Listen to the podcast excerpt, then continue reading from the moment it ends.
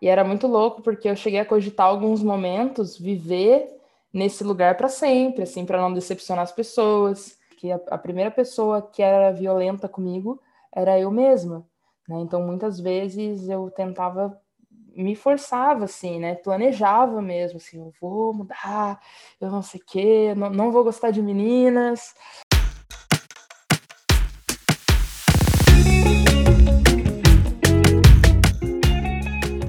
Eu sou Joana Poeta e você está no Manual do Desapego. Nesse episódio estou muito empolgado porque finalmente a gente vai falar com a Dandara Manuela, essa força da natureza.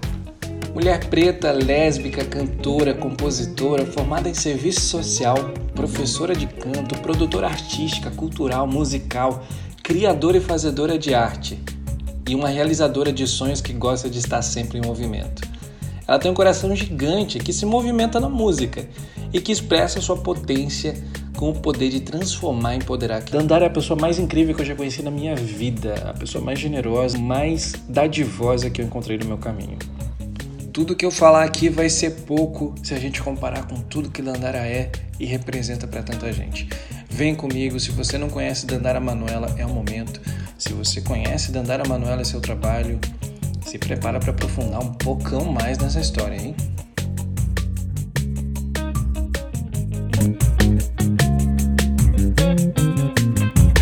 Ao que você se prende.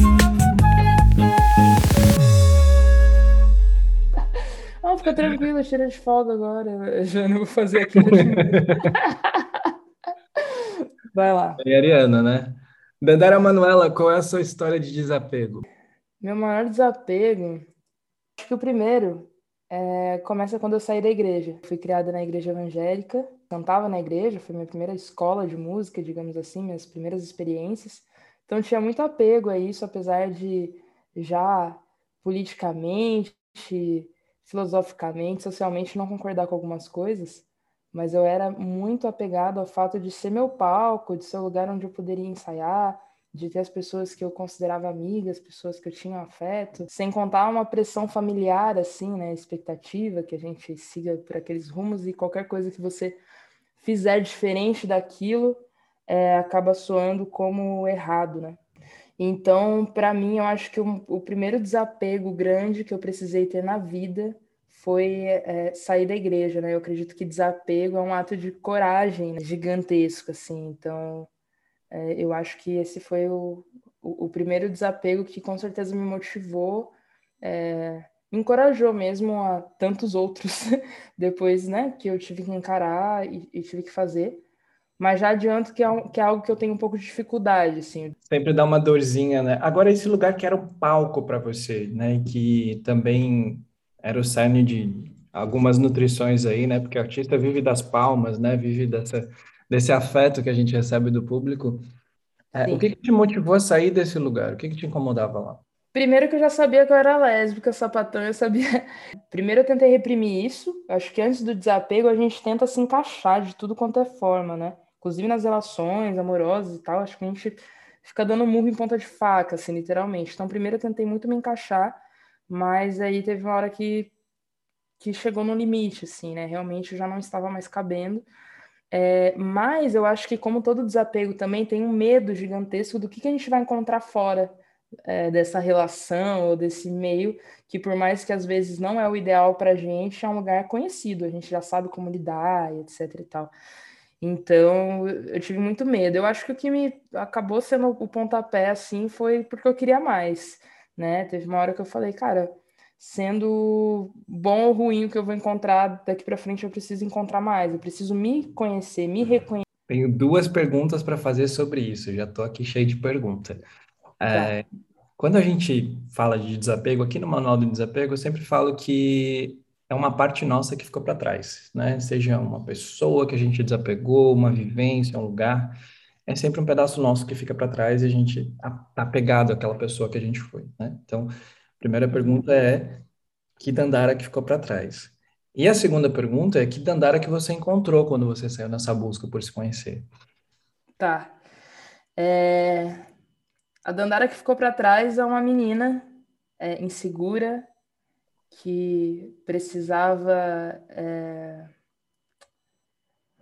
que precisava de, de uma aceitação e, e, e, acabava fingindo ser alguém para ter essa aceitação. Então, a menina cheia de medos, insegura. É... E a Dandara que eu encontro é uma Dandara muito corajosa, que gosta de abrir caminhos, que enfrenta, que afronta, né? Acho que rolou uma revolução, assim, nesse, nesse momento de desapego que eu consegui encontrar uma força que eu ainda não tinha visto em mim mesma, né? Então acho que essa é a principal diferença da Dandara que ficou, que é uma Dandara com muitos medos e, e, a, e a Dandara de agora não que não tenha medos, mas que agora tem coragem, né, para enfrentar e, e para se se defender literalmente, né, defender o, quem quem se é assim. Então acho que essa é a principal diferença da, dessas duas aí. Eu sempre falo que coragem não é ausência de medo, mas é fazer as coisas apesar do medo, né? Porque eu acho que Exato. não ter medo, eu acho que até é uma característica que não é humana, assim. E eu conheço você já agora há alguns anos, né? Somos amigos aí, trabalhando juntos em algumas produções, né? Para quem não sabe, Dandara é a produção aí por trás da, da, do meu trabalho, do meu primeiro EP e continuo aí mentorando várias coisas que eu estou fazendo. Eu sou testemunha dessa mulher corajosa e transformadora que você se tornou e dessa rede de pessoas que você mencionou que você gosta tanto de ter ao redor. Mas nesse começo, quando você deixou a Dandara cheia de medos e com pouca coragem para trás, e você acolheu uma Dandara ainda cheia de medos, mas com muita coragem, esse começo foi solitário? É, você encontrou pessoas que te ajudaram nesse, nessas primeiras lutas? Quando a gente é, desapega de uma vivência, que foi meu caso, a gente acaba se desapegando de muitas relações. Então é como se fosse um, um, um, pacote de desapegos, assim. As pessoas que estão ao nosso lado, muitas vezes, infelizmente ou, ou felizmente, preciso refletir um pouquinho mais sobre isso, mas é muito por onde a gente está, pelo que a gente é naquele momento, às vezes não exatamente pela nossa essência, mas o que, que a gente representa, enfim, o que, que nos cerca. Então, quando eu faço esse movimento desse desapego, de sair, inclusive de uma instituição, é, eu vejo que a, as pessoas, assim como eu me desapeguei desse lugar, as pessoas se desapegaram de mim também, porque não estavam abertas para essa nova Dandara né, que estava surgindo. Então, sem dúvidas, é um início muito solitário, porque a referência que eu tinha de pessoas amigas, de pessoas, novamente, né, que, que eu tinha afeto, que eu socializava, que eu trocava, que eu tocava, que eu cantava, eram essas pessoas. E aí vem com, com o desapego parece que vem uma decepção, assim. Então é uma carga bastante pesada, por isso que tem que ter coragem, né, para fazer esse movimento. Mas o bom é que logo em seguida a gente começa a atrair pessoas que realmente estão de acordo com a nossa essência, né, pessoas que realmente gostam da gente é, pelo que somos, né?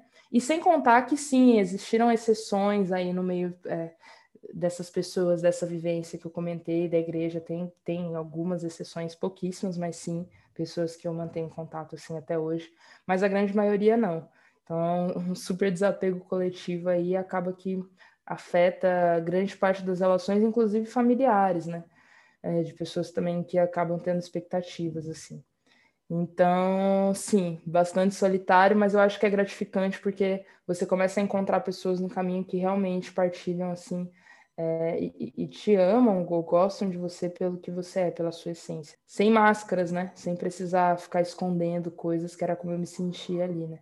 Você acha que esse seu, seu momento lá atrás, né, enquanto você escondia a sua essência, não sei se essa é palavra mais justa, né, mas talvez não vivia em plenitude, né, quem você era. Você acha que isso machucava seu amor próprio, sua autoestima? Ah, 100%, 100%. E era muito louco porque eu cheguei a cogitar alguns momentos viver nesse lugar para sempre, assim, para não decepcionar as pessoas e pela troca do amor, aspas, né, pela troca desse afeto. Então nós somos seres que a gente precisa disso, né, do amor, do afeto, ou nós artistas dos aplausos, como você mencionou no início. Então o risco de não ter mais nada disso, de se ver sozinho, acho que é o, o medo dessa solidão nos assusta muito e nos condiciona muitas vezes a estarmos em lugares que a gente não se, não se sente à vontade. Então, sim, assim, eu é, acho que a, a, primeira pessoa que era violenta comigo era eu mesma, né? Então, muitas vezes eu tentava, me forçava, assim, né? Planejava mesmo, assim, eu vou mudar, eu não sei o quê, não, não vou gostar de meninas, eu vou me batizar aqui e, e tudo vai mudar, só que não, né? Não muda. Não, não é assim. É, aqui, agora no podcast, o desafio é não contar as minhas histórias, né? E era muito louco, porque eu cheguei a cogitar alguns momentos viver nesse lugar para sempre, assim, para não decepcionar as pessoas. E pela troca do amor, aspas, né? Pela troca desse afeto. Então, nós somos seres que a gente precisa disso, né? Do amor, do afeto, ou nós artistas dos aplausos, como você mencionou no início. Então, o risco de não ter mais nada disso, de se ver sozinho, acho que é o, o medo dessa solidão nos assusta muito e nos condiciona muitas vezes a estarmos em lugares que a gente não se, não se sente à vontade. Então, sim, assim, eu é, acho que a, a, primeira pessoa que era violenta comigo era eu mesma, né? Então, muitas vezes eu tentava me forçava, assim, né? Planejava mesmo, assim, eu vou mudar, eu não sei o quê, não, não vou gostar de meninas, eu vou me batizar aqui e, e tudo vai mudar. Só que não, né? Não muda. Não, não é assim. É, aqui, agora no podcast, o desafio é não contar as minhas histórias, né? Porque muita gente tem muito link com o que, com que eu vivi, assim, é o caso, né? Mas essa eu vou, vou, vou comentar. Eu também fui, fui, atrás da cura né? nas igrejas, assim. É, então, eu entendo muito esse sentimento que você tem. É, um pouco atrás você falou ali desse medo de sair desse lugar, porque a gente também tem o medo daquelas ameaças de infelicidade, de inferno, de castigos divinos e tal. Mas uma coisa que você me falou que me tocou muito agora e que eu lembro é, é esse medo de perder essas relações, que eu acho que uma pessoa hétero cis dificilmente vai sentir o medo que eu sentia na infância de perder o amor dos meus pais de perder minha casa, de não ter onde morar, simplesmente por ser quem eu era. Né? Dificilmente a gente vai encontrar uma pessoa hétero cis que tenha, enfim, esse medo. Ela pode até ter, mas não por causa desse recorte nosso de não sermos héteros, né? É, isso é muito doloroso, né? Porque é o amor que todo mundo tem garantido na maioria das vezes, né? De pai e mãe, assim, e a gente fica com medo disso, né? Como é que vai amar a si mesmo, né? Se nem o amor que é para estar tá garantido a gente compra, né? Tempo, na verdade, né? Mas minha tia, que foi a pessoa que me criou, quem eu considero mãe, eu lembro de ser criança, ela falar: se você for lésbica, você morreu para mim. Eu nunca mais vou falar com você. E aí era bem isso do afeto que a gente estava falando. Meu Deus, minha tia me criou. E eu sentia além de tudo, me senti em dívida com ela, porque ela fez de tudo, aí foi empregada doméstica, né, né tudo para me dar o melhor que ela podia, o melhor que né, era possível. Então foi muito foda, assim. Eu lembro que eu pedia para Deus, assim, para tirar isso de mim, para não decepcionar minha tia. Ou então eu falava assim: quando eu, eu criança, né? Quando minha tia morrer, é que é matando a tia, né?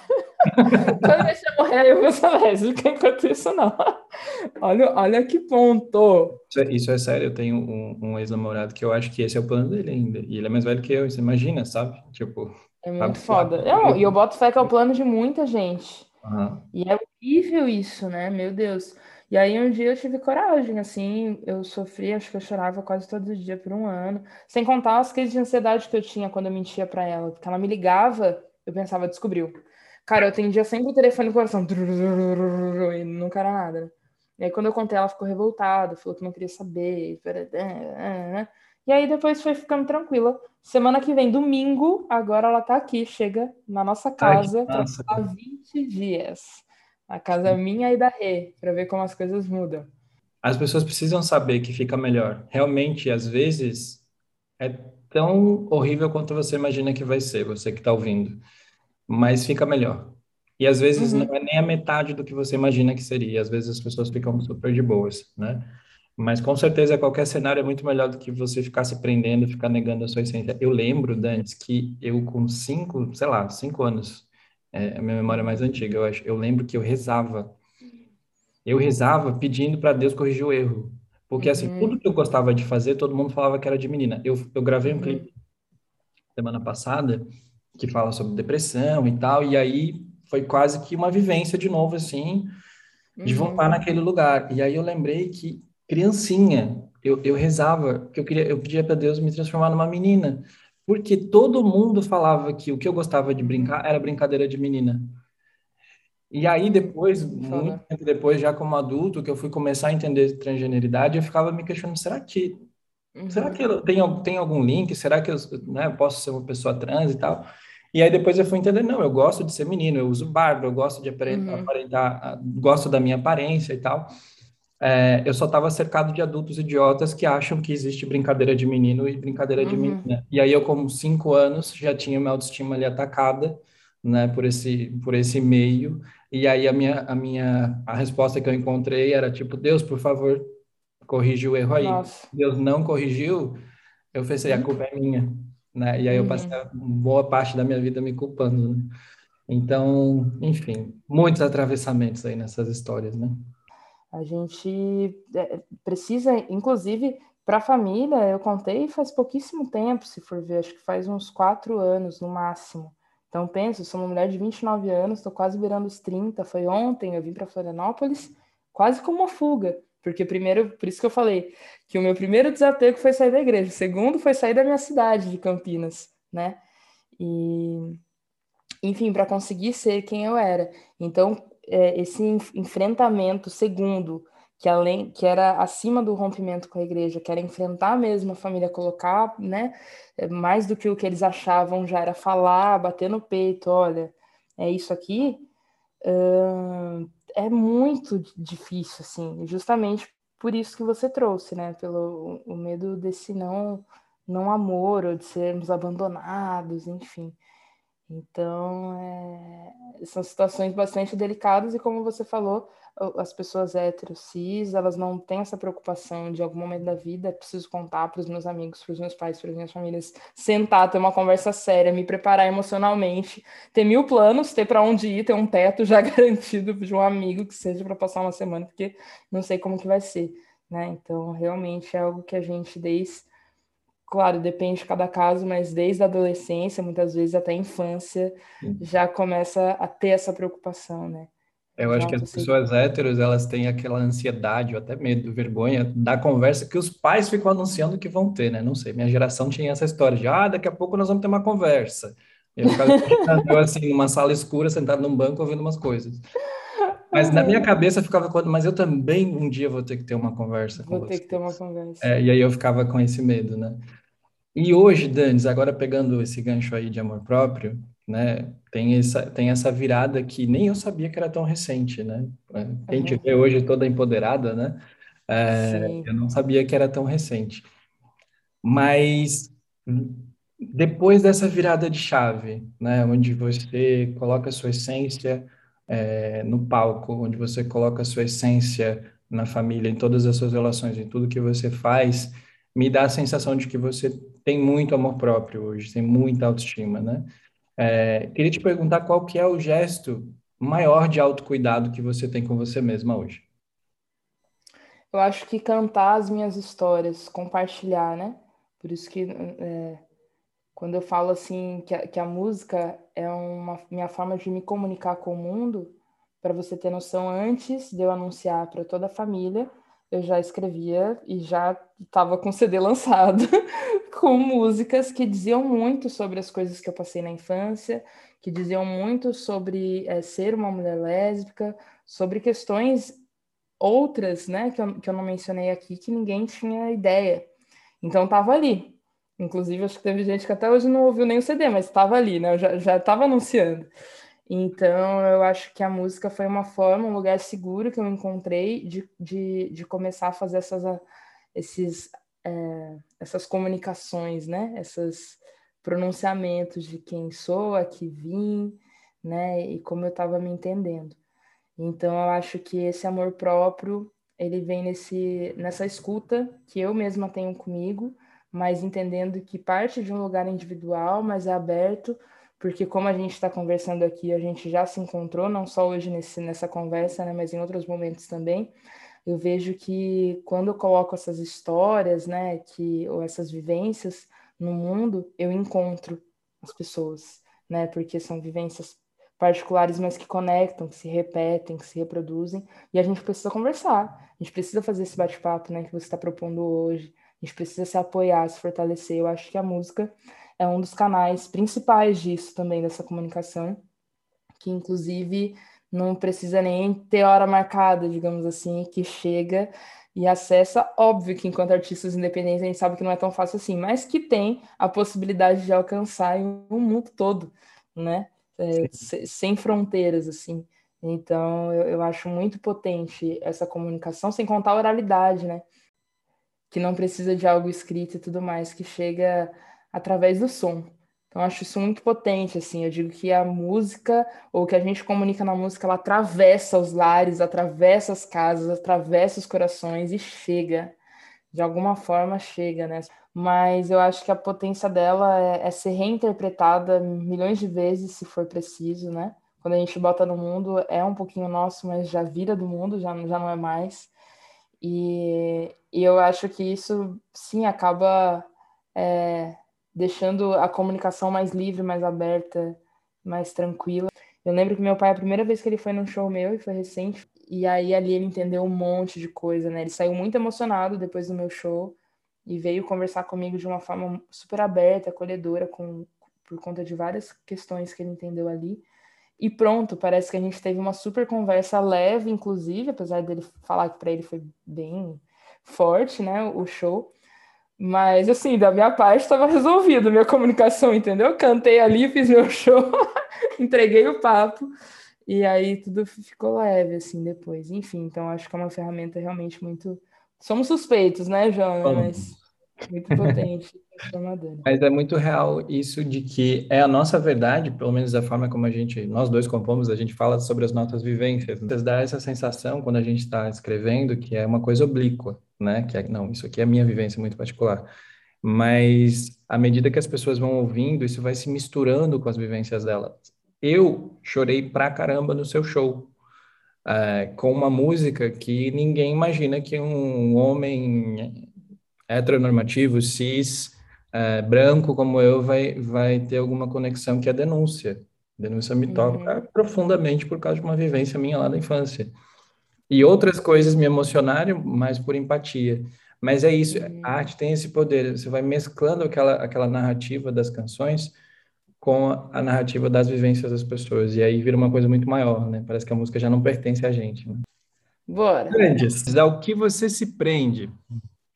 Eu prender é uma palavra muito forte e acho que muitas vezes associada com com questões violentas e tudo mais, assim, né? Verdade. De, nossa, estou preso, já imagino grades ou correntes, né? Então, eu gosto de pensar, não que seja verdade, mas eu gosto de pensar que eu não me prendo a nada. Entretanto, eu estou ligada, estou vinculada, estou conectada a muitas coisas maravilhosas que eu não pretendo e não gostaria de abrir mão, que é a família, que, que de novo, né, são essa grande rede que envolve as pessoas que é, compartilham geneticamente comigo, que envolvem a Rê, que é minha companheira, que envolvem as grandes pessoas amigas que eu tenho por perto, as pessoas com quem eu trabalho, colegas de trabalho, as pessoas que compartilham música, que eu compartilho papos e, e vida.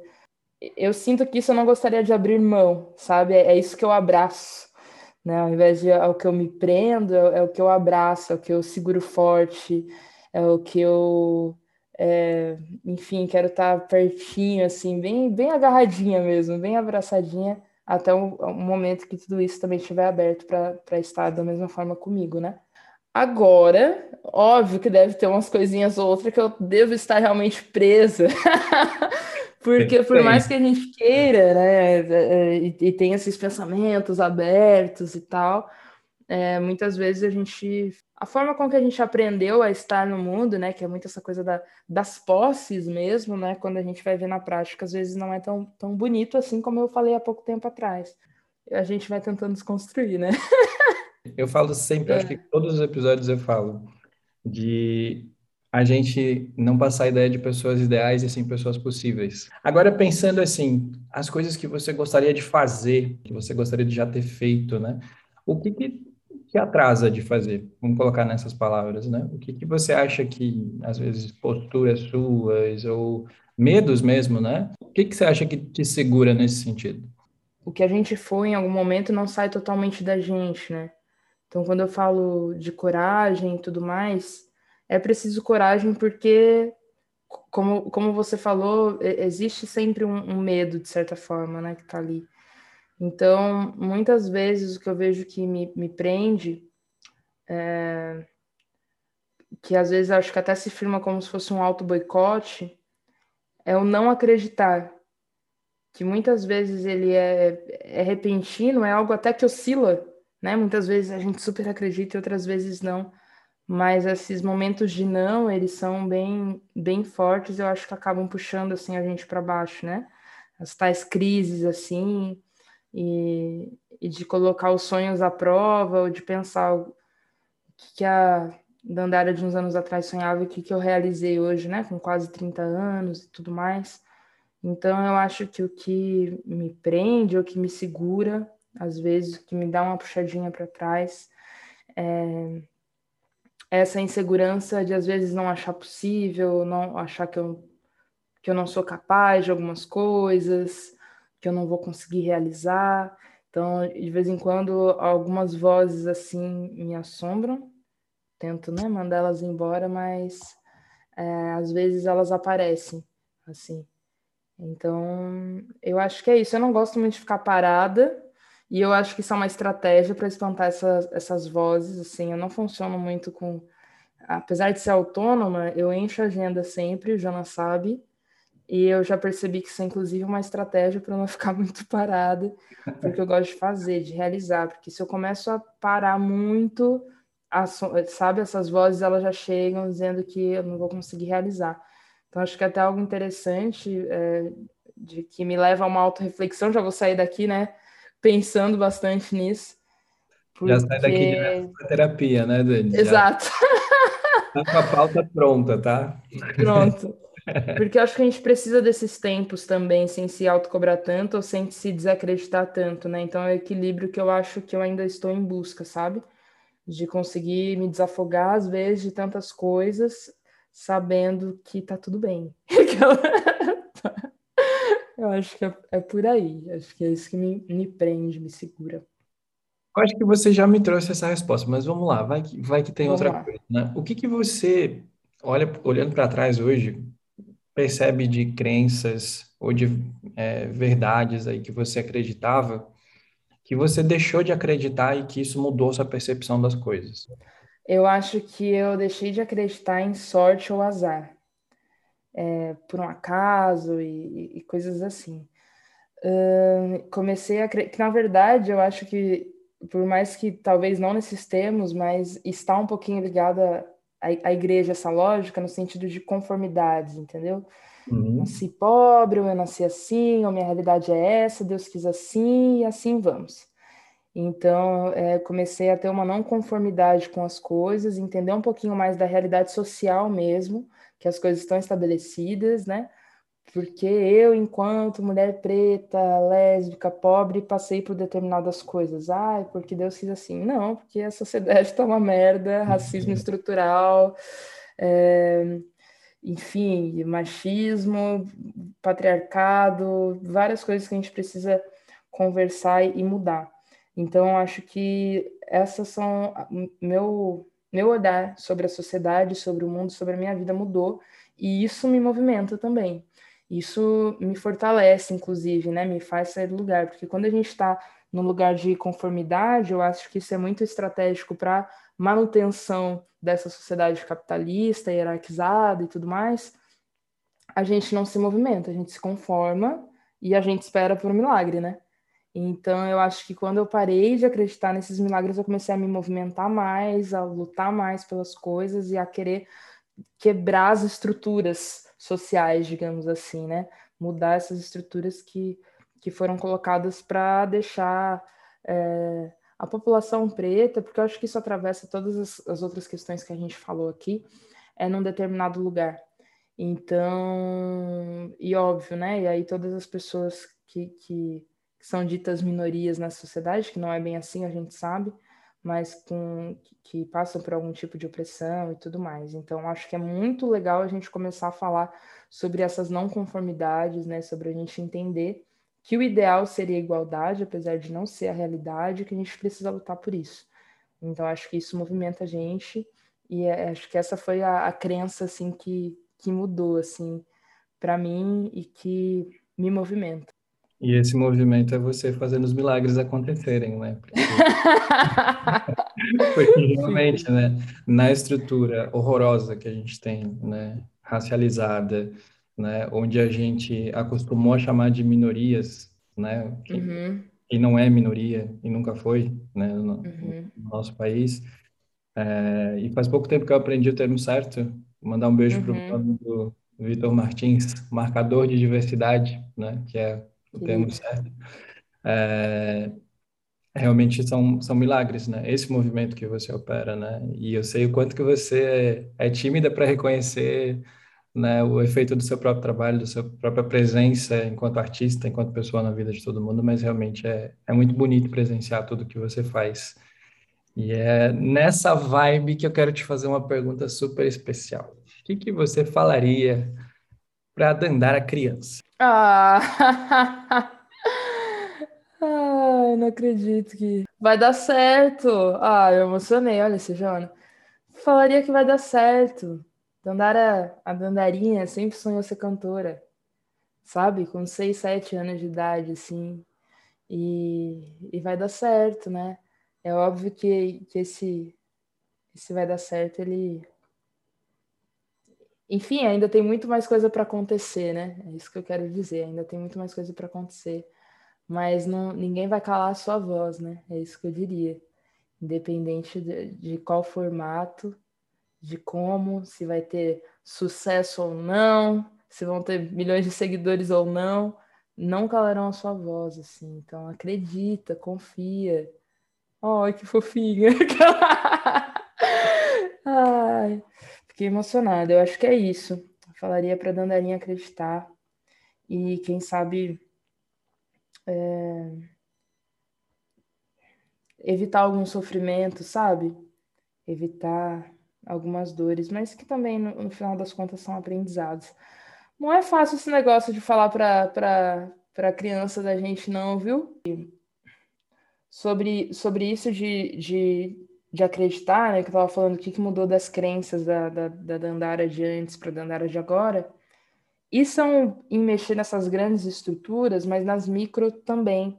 E é por isso que eu gosto tanto desse trabalho de, de educadora vocal, ou de motivadora artística, quase, né? A gente pode associar aí vários nomes, porque eu acho que a gente precisa acreditar nos nossos sonhos, né?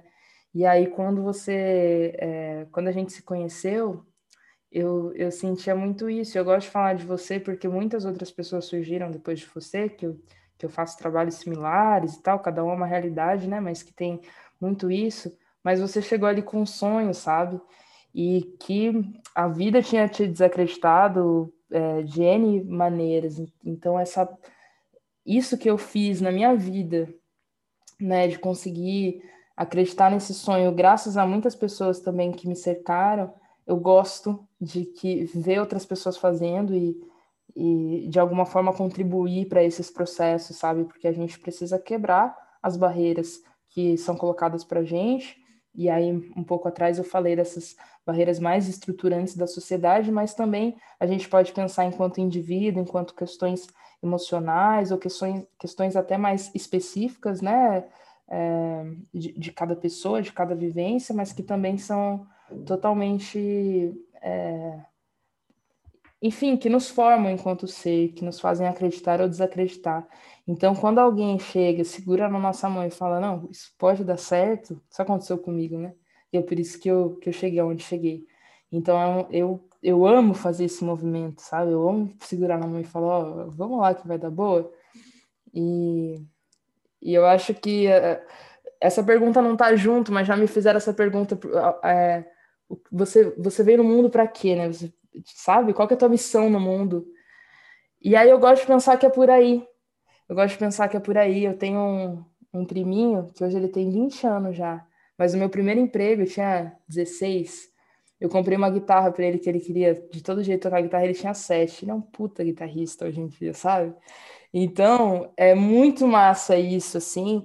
E aí, é, a gente volta ali para as questões estruturantes da sociedade, porque a galera preta da comunidade não tem, às vezes, como ter um, um, uma guitarra, ou como fazer uma aula de violão, ou como fazer uma aula de canto. Ou... E aí, chegando também nas questões é, econômicas ou questões é, psicológicas do ambiente ou estruturantes daquela família que às vezes não apoia, porque quer te ver em outro lugar, porque quer seu bem também, mas entende que outras coisas, que outros caminhos são melhores do que o ser artista, né? Então, eu acho que a gente precisa, nós, né, é, precisamos é, fazer essa diferença e continuar botando essas sementinhas por onde a gente passa e quem a gente encontra. E na profissão que for, na verdade, né? Motivar com que as pessoas realizem seus sonhos, porque a gente está nessa vida para quê, né? Tipo, a gente precisa ser feliz, sorrir e fazer aquilo que a gente ama. Então, eu, nossa, estou muito feliz assim, de estar hoje aqui contigo, porque é óbvio que tudo que você conquista é totalmente é, pelos teus movimentos, né? Mas eu me sinto muito feliz de fazer parte dessa história de alguma forma, sabe? De acompanhar, de observar e de motivar, tá ali, né? Levantando as, as, as bandeiras e vai lá, Jona, e seja, e seja quem for. E já percebo que você faz isso contra as pessoas, então é, eu, eu vejo que esse é um ciclo maravilhoso que a gente precisa. Que se retroalimenta, né? Exato, e para quem está ouvindo essa história, só um disclaimer: é, parece que ela não fez nada, mas ela fez tudo, tá, gente? Absolutamente tudo. Eu acho que, não sei, acho que dois, três anos atrás já perdi as contas, e depois da pandemia, cada ano para mim virou, multipliquei por dois, tá? Então, e eu, eu sou velho, né, gente? Estou com 32 anos, então é isso. Não tem que aceitar minhas matemáticas. Pessoal de exatas aí, desculpa. Mas eu cheguei para fazer aula com a Dandara na Casa Luanda, assim, completamente sem a menor condição, tá, gente? De gravar um álbum, de nada disso, assim, só tipo, eu queria muito cantar, eu queria muito ser cantor. E aí contei essa história para. Não foi nem na primeira aula, porque na primeira aula a Dandara me perguntou, né? Olha, quem é você e tal, qual é o seu objetivo? Eu praticamente falei o que eu falava numa minha entrevista de emprego corporativa. Assim. e aí na outra aula eu falei, pô, Dandara, deixa eu te contar um negócio, porque eu acho que eu não fui honesto na primeira resposta, na primeira aula. Eu contei que era meu sonho, sempre foi o único sonho que eu tive, é, cantar, né? Ser, ser cantor. E aí contei para ela que eu tinha uma música escrita e tal, ela pediu para eu cantar. Assim, gente, eu, menor condição, tá? Eu já tinha feito aulas antes e tal, mas era muito ruim, muito ruim. E aí a Dandara, ela foi de uma generosidade tão grande, ela realmente pegou na minha mão, ela disse, cara, daqui a pouco a gente está gravando, daqui um, dois meses, assim. E aí o meu mundo abriu, assim, eu falei, caramba, Dandara Manuela tá falando que eu posso gravar uma música daqui a pouco. E ela realmente fez tudo isso acontecer. Né? E isso é só uma das realizações, só uma dos, das grandes lições que eu tenho aprendido com a Dandara nesse tempo de convivência, e realmente é um ciclo que vai se retroalimentando. Né? A gente vai passando isso adiante, porque a gente vê que, o poder que a gente tem né? Uhum. de transformar a vida das outras pessoas sem precisar despender um esforço imenso e desfocar da nossa. Né? Exatamente. De, Às vezes partir... só se realizando, sendo feliz, a gente já inspira, Exato. já motiva, já transforma. Exato, exato. A partir daí, enfim, veio outros movimentos meus com com Laís Ecaia, outros uhum. movimentos com, com Pablo Neves, outro mentorado aí meu. É, enfim, a gente percebe a oportunidade que a gente tem de passar é, o que a gente tem de bom adiante, mas isso tudo na minha vida começou muito com você, Dandara, inclusive. Muito obrigado novamente, né? Seu fofinho, começou contigo com essa vontade gigante. Quando eu vi o tamanho da vontade desse menino, eu falei, vixe, tá fácil. e, e, e, foi, e foi realmente, tá fluindo e agora já tá voando, né, com, com as próprias asas. E eu tô aqui aplaudindo, acompanhando e com muita sorte sendo convidada para esse projeto maravilhoso, que eu tô muito feliz e honrada. Não me faz chorar não, tá? Você é eu. boa, boa. Grandes, vamos lá. É, Para as pessoas que já se prenderam ao que você já desapegou, que foi a igreja, né, e todas as limitações que a igreja te impunha, é, qual que é o seu conselho para essas pessoas? Olha, eu acho que se é algo que não está fazendo sentido, seja a igreja ou qualquer outra instituição ou, ou formato do, do que for, a gente precisa rever, encontrar essa coragem e se deslocar e, e, fazer esse movimento. Agora, se por um acaso é algo que faz sentido, que te faz bem, segue, né? É, e aí, voltando àquela pergunta do ao que você se prende, né? Eu acho que é isso, abraça, se conecta, se isso faz sentido para você.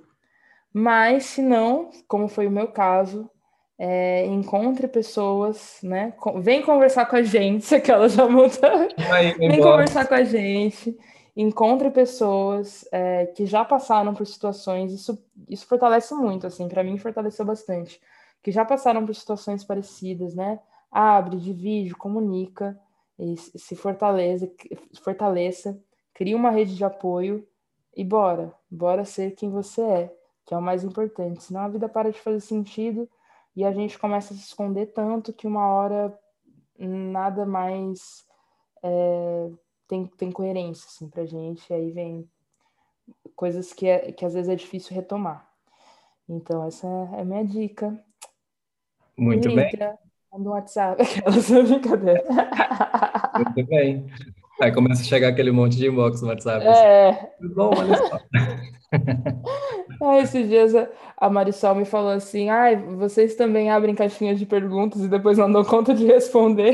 Eu sou essa pessoa. Vem, gente, vem todo mundo. Ops, peraí, acho que foi muito. A Marisol ainda não percebeu o tamanho gigantesco que ela está tomando já agora, assim, daqui a pouco ela não consegue mais dar conta disso. É, não dá para responder nem no inbox, mas não tem como. Beijo para Marisol, se estiver ouvindo, inclusive. Beijo para Marisol. Dandara, e para quem é, se prende ao que você ainda se prende, né? Que você falou que ainda tem uma parte sua que se prende a, a, a não acreditar, né? Que as coisas uhum. podem dar certo, enfim. Quem se prende ao que você ainda se prende. O que, que você diz para essas pessoas? É... Na verdade, estou precisando ouvir. tô, tô, quero conselhos sobre isso para ver como que a gente faz. Mas é... o que funciona às vezes para mim fazer uma recapitulação de tudo, generosa, uma recapitulação generosa, porque às vezes os nossos olhares não são generosos, de tudo que eu já realizei nessa vida, de todas as pessoas que eu tenho perto de mim, sabe? De todos os amores, de todos os afetos e de todos os sonhos, de todas as pequenas, desde as pequenininhas às grandes realizações. E aí, quando eu faço toda essa retrospectiva, essa recapitulação, eu costumo sair de bom humor da, da reflexão, né? E aí a gente vê que dá para a gente chegar muito mais longe ainda. E aí, é, vamos frisar, generosa, porque se a gente resolve fazer essa recapitulação aí com, com um olharzinho de monstro, assim, aí não, não vai rolar. Mas tem que ser generosa, lembrando as coisas boas, coloca numa listinha, tudo de lindo que você já realizou nessa vida. Aí, normalmente, a gente vem com uma vibe um pouco melhor e, e, e pega, né, resgata essa força para seguir realizando. E que massa! Faz um inventário aí das suas forças, suas realizações. Exatamente. E, é muito Você acaba vendo tudo que você já fez e, e acaba lembrando, eu acho, né? Tô aqui pensando. Sim, porque às vezes a gente esquece. É muito importante fazer esse movimento de tempos em tempos. Porque senão a gente fica nas querências, no eu quero, eu quero, eu quero, e às vezes esquece de um negócio que a gente demorou tanto. Meu Deus, o meu grande sonho na minha vida era gravar um disco, há, há, não muito tempo atrás. E ele tá feito, e tá com prêmio, tá com não sei o quê.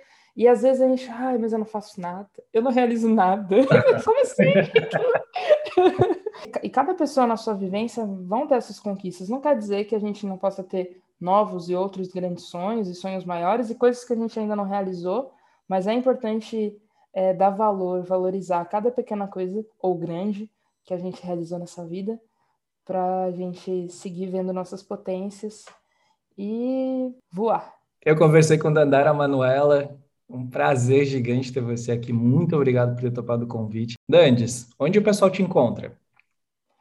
É, arroba Dandara Manuela em praticamente todas as plataformas aí. Instagram é o que eu mais uso, mas dá para me encontrar no YouTube, Dandara Manuela, Facebook, tá Dandara Manuela. Até no TikTok, se for procurar, deve ter lá. Então, é isso aí. Enfim, estou sempre à disposição de, de, de, trocas, de ideias. É, e não vejo a hora da, de poder encontrar né, as pessoas aí nos palcos mesmo, nos pós-shows, e para a gente trocar abraços também. Uma honra, uma alegria imensa estar aqui contigo, Jana, de verdade. Já falei algumas vezes, mas estou repetindo, amei esse papo. É, me olhar, né, a, a, partir dessas suas provocações, assim, esse trabalho incrível e é muito bonito saber que ele surge a partir é, de uma criação musical, né, que te inspira a, a instigar as pessoas dessa forma e fazer a gente também a se pensar, refletir sobre apegos e desapegos. Então é isso. Agradeço demais o convite. A gratidão é toda minha, Danis. Obrigado por ter compartilhado tanto com a gente, ter contado suas histórias, suas dicas. Um prazer ter tido esse papo com você. Eu falei com Nandara Manuela e espero você no próximo episódio do Manual do Desapego. Conta para mim, ao que você se prende?